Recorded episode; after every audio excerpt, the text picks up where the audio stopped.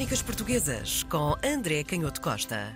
Chegada dos ingleses no último episódio foi mencionada e chegando então aqui a haver esta troca de poderio comercial em que passámos a ter, em vez dos mercantes uh, portugueses, os mercantes ingleses, o que é que aconteceu depois com a sociedade e aquilo que se, o que é que se passou a seguir no Brasil com esta entrada em força dos comerciantes ingleses. Quais foram os resultados depois no país, André? Uma das primeiras consequências mais evidentes desse tratado de comércio que vimos em 1810 e que tinha dado origem a essa troca, como tu muito bem disseste, entre a preponderância dos grandes comerciantes portugueses ou ligados a famílias portuguesas e agora os, os negociantes ingleses, que até ao nível do retalho e das pequenas lojas tinham cada vez mais importância no território brasileiro, uma das primeiras evidentes consequências é que era muito difícil à coroa, ao rei de Portugal, agora a viver no Rio de Janeiro, utilizar os impostos nas alfândegas para aumentar os rendimentos. Hum. E, portanto, o governo do rei vai utilizar um mecanismo que é aumentar outro tipo de impostos e isso vai dar origem a enorme descontentamento. É preciso perceber que o rei não podia, de facto, utilizar essas alfândegas, a subida dos impostos dos produtos que vinham de Inglaterra, porque estavam um pouco na mão dos ingleses, até em termos de proteção militar. E nesta altura jogava-se muito em termos de controle das marinhas de guerra que escoltavam o grande tráfico de mercadorias sobre o oceano e, portanto, jogava-se muito da capacidade económica e de governo nesta possibilidade e nesta competência de, de fazer a guerra. Hum. Entre 1796 e 1800, o poderio inglês era de tal forma que foram apresentados sete projetos eh, ao governo de França para se atacar o Brasil e tentar, assim, dessa forma, atingir o comércio inglês num dos seus pontos fundamentais.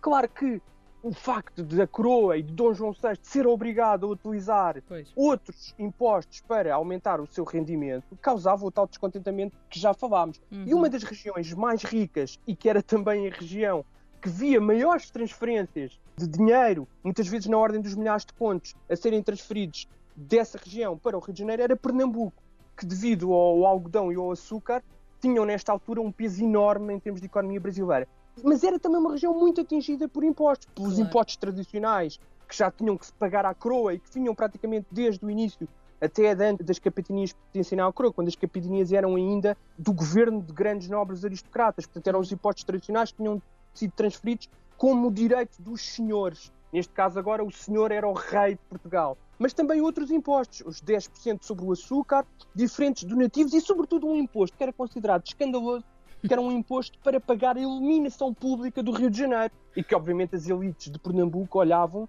com uh, grande descontentamento para esta necessidade de pagarem uma iluminação pública numa outra cidade uh, muito longe. Ainda para mais, isto é muito discutido pela historiografia brasileira, em Pernambuco tinha havido uma presença holandesa no século XVII muito forte. Os historiadores brasileiros discutem um pouco até que ponto é que esta presença deixou marcas do ponto de vista da cultura política, e é um uhum. assunto fascinante, mas algum, algumas marcas terá deixado, porque de facto esta ideia, esta cultura do governo republicano, ou pelo menos de um peso muito maior da autodeterminação individual, da liberdade religiosa, de ideias ligadas à cultura clássica eh, republicana eram de facto muito vivas em, em, em, Pernambuco. E portanto, quando as elites militares e algumas elites religiosas, a partir do seminário de Olinda, que tinha sido criado e onde havia um, um grande investimento na formação de novos clérigos, começaram a unir-se às famosas lojas maçónicas que também já falámos e que eram um bocadinho diferentes das lojas maçónicas quer do Rio de Janeiro, quer da Bahia,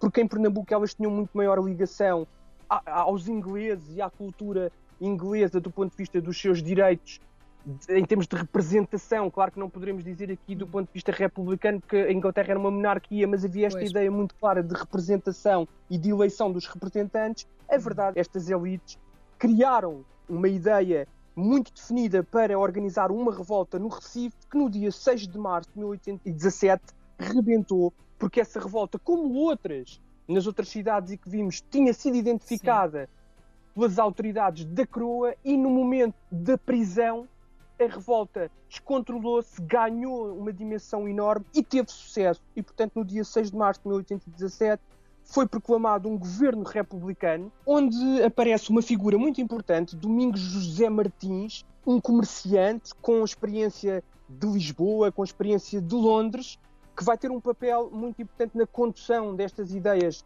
republicanas, mas que era também alguém que representava os anseios de uma classe mercantil pernambucana e que, neste caso, esses anseios eram materializados numa paixão amorosa por uma senhora chamada Maria Teodora da Costa, que era filha de um comerciante português, traficante de pessoas escravizadas, e nesta relação que tinha sido contrariada estava também um pouco deste descontentamento que conduzia muitos destes revolucionários a procurarem a independência e um governo republicano. E a verdade é que depois de ser proclamada esta república, uhum. esse casamento foi concretizado e falta interrogar duas coisas. Por um lado, os contornos deste casamento que são muito interessantes e são muito diferentes daquilo que era o normal nestes casamentos nas famílias mais importantes.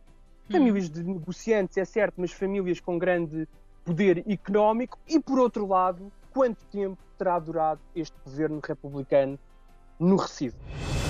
Crónicas Portuguesas com André Canhoto Costa.